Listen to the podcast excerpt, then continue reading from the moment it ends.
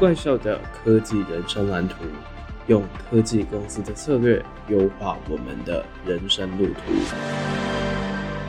欢迎加入怪兽科技公司，我是王正浩。今天又到了我们的特别节目时间。那其实我们在这个新系列《怪兽的科技人生蓝图》当中，我们透过了不同科技公司他们在打造产品当中可能会需要调整的各种的心态啊，又或者是他们的一些实战经验。那在今天，在特别节目当中，我们非常荣幸的邀请到了一位来宾。这位来宾呢，也是曾经在戏谷工作，担任了工程师，以及在新创当中担任了不管是顾问啊，又或者是到现在，其实他有转换了身份，一直到现在也变成了工程师相关的一些职涯教练。那这位人士到底是谁呢？今天我们就非常开心的来欢迎到。自由工程师的冒险人生的创办人易杰，Hello，大家好，我是易杰，非常开心可以和易杰来和我们一起来讨论，不管是在戏骨当中，可能在打造产品上面的各种的一些 insight。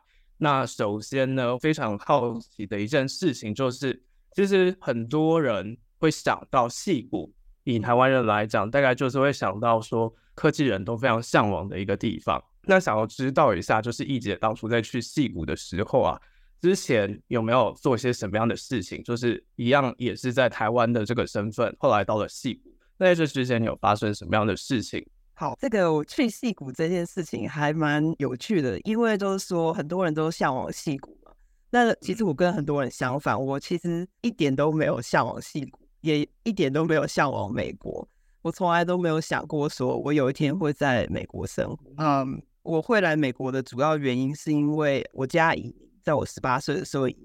我就刚好高中毕业之后就觉得说，哎，那就反正就是要考大学，还蛮不错的一个衔接的时间呐。那那时候我就直接来美国，但是我英文也很不好，所以其实也花了一些时间学英文啊，然后把一些因为高中的时候念书也念得不太好，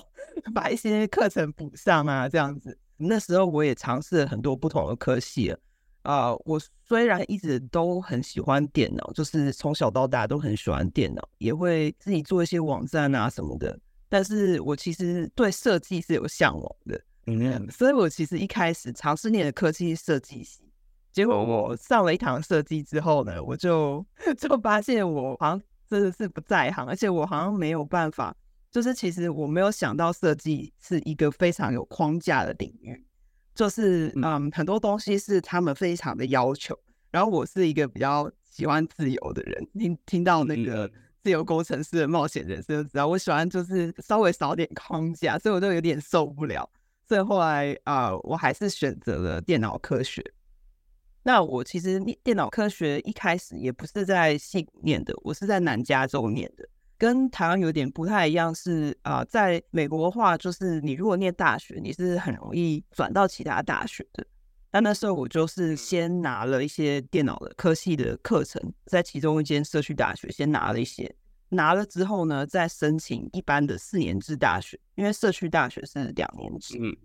那那时候在申请大学的时候，我就想说。大家都说，就是戏谷是工程师的应许之地。那我不太知道说大家熟不熟悉什么叫应许之地？它是一个基督教里面的名词啦，就是说一个神说是一个很好的一个地方，就是大家都会想去的一个地方。所以我那时候就觉得说，好啊，那我就去戏谷，没有想太多。就那时候主要只是想说，哦，第一个是说我念软体工程的话，我就是去戏谷。然后第二个是说，想到说，如果是找工作的话，其实在当地的学校或是住在当地的人是比较有优势的。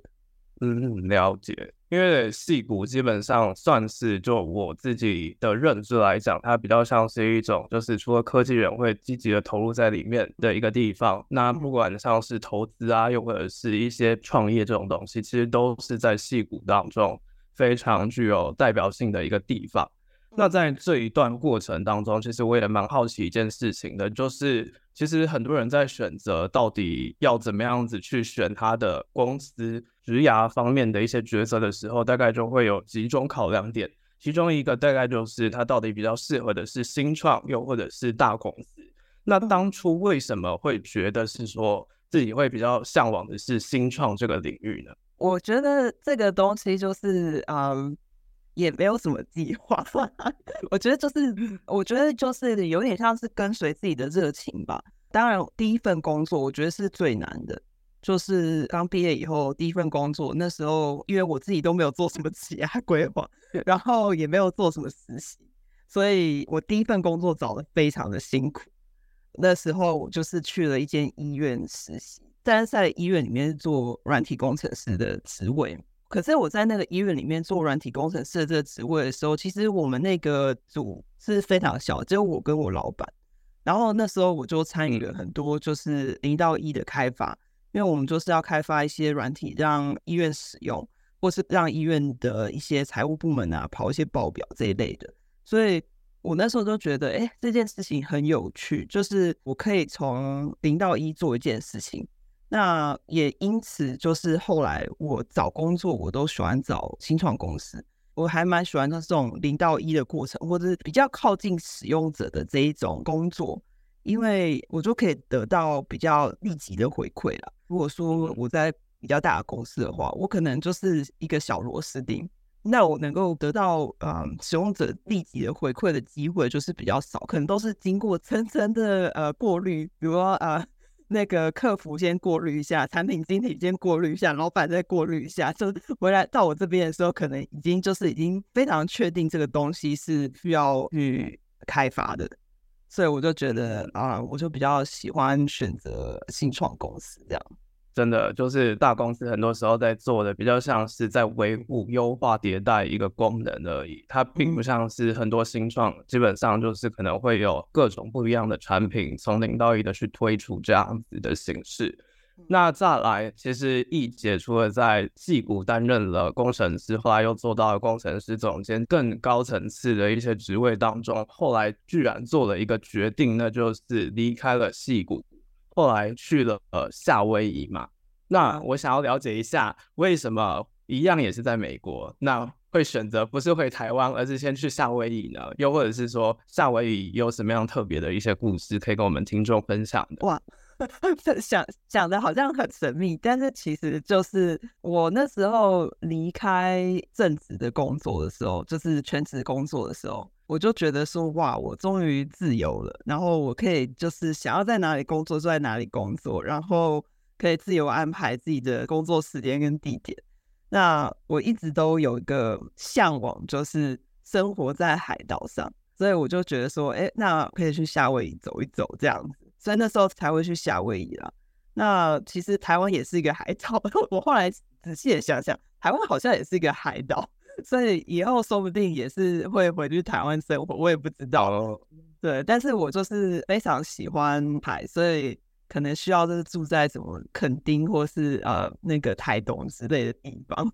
就是我希望我每天都可以看到海。哦，因为我那时候在想说。嗯，这个去夏威夷好像也跟一般人的只要路线好像比较不太一样，因为通常在戏谷基本上不知道是不是因为工作压力大的关系，所以决定要离开。但是因为戏谷基本上就是一个山嘛，它就是很多人就会去爬山，所以我在想说，哦，原来是因为海的关系。后来易姐自己成立了一个公司，叫做 Whole New Lab，它的一个理念就是源自于这个夏威夷的概念，有关于向往自由这样子的一个想法。那我在刚刚的听到的过程当中，还有想要再追问的一点，就是有关于刚刚有讲说在矽谷嘛，一般在讲矽谷，比较不熟矽谷的人，就会比较是想说这是一个光鲜亮丽的地方，它基本上就是大家每天都在为整个科技呀创新。带来各种不一样的一些点子，但是实际上，戏谷其实也有蛮多不为人知的地方，像是 Windows XP 的桌布，其实也是来自于戏谷那个地方。那在这里，我其实也想要好奇一下，就是以生活在戏谷也有一阵子的当地人来讲，想要跟我们的听众朋友再介绍一个的话，你会说什么呢？我有两个可以介绍，因为一个可能大家比较知道。就是最近也蛮多人在讲的，就是 San Jose 就是戏谷嘛。San Jose 这个城市也被称作 Man Jose 男人谷，因为这里就是因为工程师比较多，所以男女比率很不平均。然后常常就是有人在抱怨说，这边就是一个 manhole 都认识不到女生。这是第一个，可能蛮多人已经知道了，因为现在蛮多人分享。嗯、那另外一个，我觉得就是比较少人知道，可能就是因为也不是很有趣吧。就是说，在戏谷这边人，尤其就是北加州，不要讲只有戏谷，北加州的话，你在这边生活一段时间，你就会发现很多人喜欢用 Hella，H E L L A。那它是有一点像是 very 的意思，所以就会有人说 this is hella good，就是说这个东西非常非常好这种讲法。所以呃，这个可能比较没有人知道，但是只是听说是只有北加州长大的人才会这样讲话。但后来这个词也有点慢慢就是因为大家都搬来搬去嘛，所以也有就是影响到其他地方的人。但是其实就是好像缘起是在北加州。然后就是这个副词，其实也是来自于有关戏骨的一些概念，其实也是蛮不错的，也算是帮大家来增加了一下 TMI 这样子。好了，那就是讲到现在呢，我们也差不多的想要来跟易姐来继续讨论一下，就是我们在怪兽的科技人生蓝图这个系列当中讨论到的一些观念。那首先，如果还不知道怪兽的科技人生蓝图在讲什么的，我们这里稍微简单讲解一下。它其实就是想要去帮大家思考说，科技到底跟我们的人生、跟我们的职涯到底有什么样子的关系？我们希望可以透过不管是心态上面，又或者是戏谷在打造产品的各种经验当中，去萃取一些关键来跟大家讨论。那在一开始呢，其实我们前面讨论到的是《与成功有约》这本书，其实它这本书讲的就是有关于高效能人士的七个习惯。在这里呢，我觉得相信大家也很在意的一点，就是有关于工作跟生活的平衡这个议题。包括像是以戏骨的人来讲，就会从事不一样的事情，例如说有些人会去爬山，有些人又会去做不一样的事情，来帮助自己在工作跟生活之间找到平衡。那我觉得我自己在观察了易姐的贴文的过程当中，因为我跟易姐其实算是同期在 IG 蹦出来的创作者，所以我那个时候也有特别的关注一下，就是易姐当初 PO 了什么样的东西。那她当初在 PO 的第一个贴文呢，是梦想跟面包真的只能选一个吗？这样子的议题，所以我其实就蛮好奇一件事情，就是说。这阵子其实像是瓦基的一本新书《只工作不上班的理想人生》当中，其实就有渐渐的来提到这个概念。那想要知道这个概念，你自己是觉得是说它比较适合的是自己在职场上面历练了一阵子的人，还是其实它算是一个我们从一开始就是我们可能突然我们萌生了这样子的念头，就可以去尝试看看，去思考这样子的一个过程呢？嗯，我如果真心的要给建议的话，嗯，我会觉得说，还是会觉得最好是出社会一段时间的人。我觉得要达到这样子的境界，你必须要有实力，你必须要有一个底气，不然的话，就是你会非常非常的辛苦。那为什么会说出社会一段时间的人？主要是因为当你出社会的时候，你就会累积人脉、累积专业能力，然后累积社会历练等等之类的。在这个过程当中，你就比较容易在追求梦想面包平衡的时候，你有这个底气，你有专业能力，你有工作历练，你有人脉，那就比较容易达到你想要的呃境界。可是不管怎么样，就是我必须要说，就是要达到这样的境界，其实是非常辛苦的。所以我才说，即使已经有了工作经验，出社会一段时间，都还是很辛苦的，更何况说。就是刚开始出社会工作的人可能会更辛苦。了解，所以你觉得他比较算是一种就是工作有一阵子的人，嗯，那到了这个境界之后，算是每个人都可以去尝试的，还是这也比较偏向于是说每个人的个性，还是要看整个个性的契合度？这个就是真的是非常吃个性，就是因为我现在生活就是比较可以自由安排自己的时间啊等等之类的，嗯，那有些人会。好像很羡慕，然后可是跟我很亲近的人，他们都一点都不羡慕，他们都觉得说还是上班比较好，因为一定会付出一些代价这样子。嗯嗯，真的，我现在就比较有一种感觉，就是我以后好像不知道啦，就是看之后的整个境界。因为像以现在来讲，我觉得光是自媒体，其实真的如果真的做下去，就会发现它大概就像是经营一间公司一样，就会整个忙得不可开交，而且其实。工作跟生活的平衡，反而更是需要我们的自制力去达成的一件事情。真的哇，那我刚刚觉得就是梦想跟面包。只能选一个。刚刚易杰的回答，其实就让我觉得有点好奇的一件事情，就是当初在成立自由工程师的冒险人生的账号的时候，其实比较像是一种想要散发正能量，想要分享一些正能量的东西嘛。那想要知道一下那个其中的一些契机是什么？那这个故事是这样子的，就是因为啊、去年的时候，我本来要跟以前的同事一起开公司。然后后来就是遇到了一些困难，然后我们最后就也决定不要开了。还有再加上那阵子工作上遇到一些事情，然后就还蛮低潮的。我就一直在想说，我要不要回去企业上班，不要再做这种呃又当顾问然后又创业的事情的的这种呃生活，因为确实是比较不稳定，而且也很多不确定性啊。不像在企业里面，你就是认真工作，然后呃等着考绩，然后考绩好就可以升官。这我觉得企业里面逻辑就是比较简单一点。但是在呃创业或者在当顾问这一部分的时候，就是比较没有框架，然后也很多不确定性，我就有点低潮。可是我其实自己心里面就是很清楚的知道，就是我不想要在企业工作，我是很想要创作自己的产品。所以啊、嗯，那时候就是很低潮，就是一直在想说要不要，要不要就认输，认输，认输，回头回工回企业工作算了。然后我那时候就看到一个综艺节目，叫做《乘风破浪的姐姐》，我不知道郑浩熟不熟悉，但我稍微解释一下，这个综艺是。就是邀请一些啊所谓的过气女明星来节目上表演，他们就会在节目上表演啊，然后比赛啊，然后最后就是淘汰之后，就最后就会剩下人组团这样子，组成一个女团。嗯。我在看的过程当中，我就觉得很感动，因为说真的，这些女明星在这个节目上，他们会不会被淘汰这件事情，其实。我觉得我自己的观察，我觉得应该都是命定的，因为你要想，就是这些艺人他们有自己的档期，所以他如果说整个六个月都空下来给这个节目，然后中间三个月就被淘汰，那他三个月要干嘛？要去演戏，还是要去演广告什么的？所以他这个可能都已经签约，都已经谈好，那剧本都写好，可我就看他们都还是很努力，然后而且甚至就是虽然被淘汰了，可是他们还是。本来资深艺人到这个长沙，就是他们在拍综艺的地方。然后到他离开长沙的时候，他是一群的粉丝在跟着他。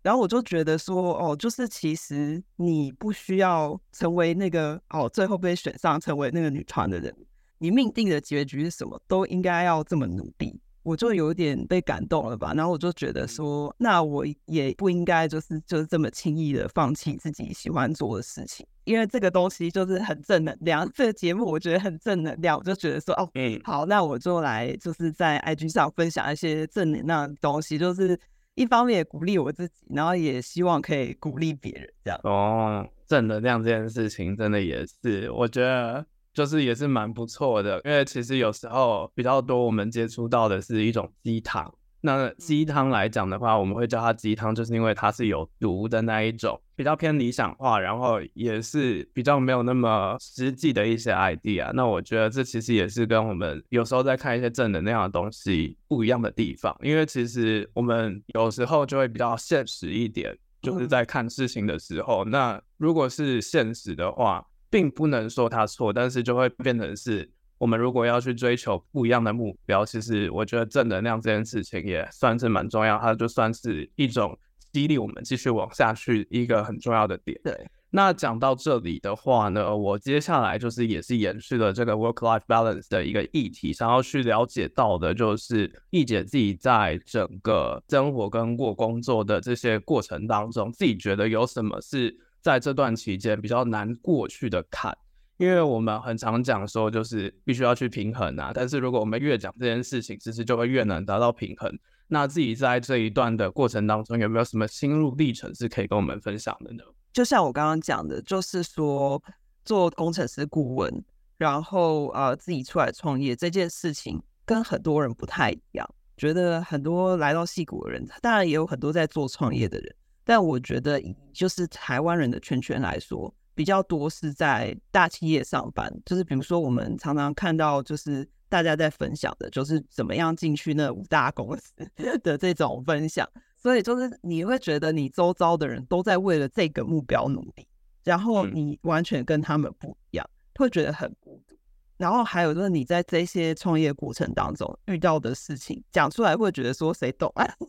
谁懂这样的，真的是很难去讲。然后。还有就是有一些东西你是真的也不能讲，因为就是很多东西是，比如说呃一些公司的机密或什么的，或是你在私底下看到一些东西，你只能就是往心里面吞这样。所以我觉得这部分就是呃蛮难的，然后也会觉得说，为什么自己要选择一条这么孤独的路？虽然说就是工作形态是很自由，没有错。可是我觉得最难走过去的坎，就是说你没有一个框架。就虽然也自由，有自由的代价就是你没有框架。然后没有框架的时候，你就会觉得非常的无所适从，然后也觉得好多不确定性。那我觉得能够克服的方法，其实是自己要有一个像 GPS 的东西，就是你知道你的目标在哪里，然后你会慢慢的越来越靠近那个目标。虽然你不知道。就是那个路线是怎么样？可是你只要感觉你有稍微靠近一点点，就表示你走在正确的道路上。嗯，这个其实就跟我们等一下要讲到的北极星指标是非常有关系的。那我之所以会提到这个问题，我觉得也是从刚刚一姐的分享当中也有发现，因为刚刚就有讲到说，很多人其实都是冲往那五大嘛，所以其实这就学术一点，又或者是说偏不学术一点，就叫做内卷。那其实我自己像是以我们自己身边的人来讲，是内卷这件事情是非常严重的，然后大概也是很多人会有一些心理焦虑一项非常大的来源。那尤其其实我觉得心理方面的东西，虽然它是很重要的事情，但是我们社会上面给予的整个既定框架还是比较偏向于是说，你不能展现出你非常懦弱的样子。如果你很脆弱的话，就代表你不适合在这个世界生活，这样子的一些心态，就会变成是说，很多人会想要选择欺骗自己，或者是隐藏自己、压抑自己这样子的一些情绪。所以我觉得也是要渐渐的去找到那个自己到底想要去做什么，而不是内卷化，就是那种大家推着你一起前进，虽然你感觉好像是在进步一样，就算达到了那个目标，你好像也是不知道到底为什么你要。在那个地方，我觉得这也是蛮值得大家去思考的一个点。这集就这样结束了，还听不过瘾吗？别忘了订阅、分享你听完的心得，还有推荐这档节目，追踪怪兽科技公司的 IG 粉砖，上面还有重点短片，赶快到怪兽科技公司 Vocus 沙龙解锁付费文章。还有还有，订阅免费的怪兽双周快报，每两周一则科技时事和两本思考书斋。社会变得再快，你还是可以拥有超强适应力，成为大神兽。